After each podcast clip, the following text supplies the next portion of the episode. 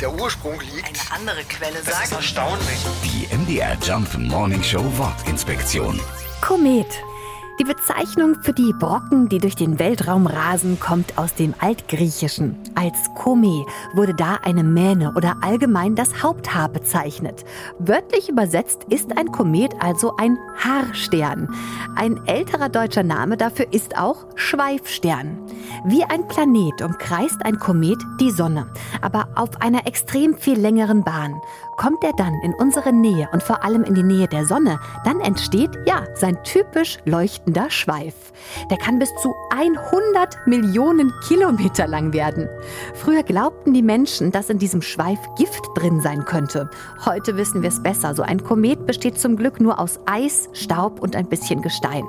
Für einen schmutzigen Schneeball sieht er am Abendhimmel aber umso schöner aus. Die MDR Jump Morning Show Wortinspektion. Jeden Morgen um 6.20 Uhr und 8.20 Uhr und jederzeit in der ARD Audiothek.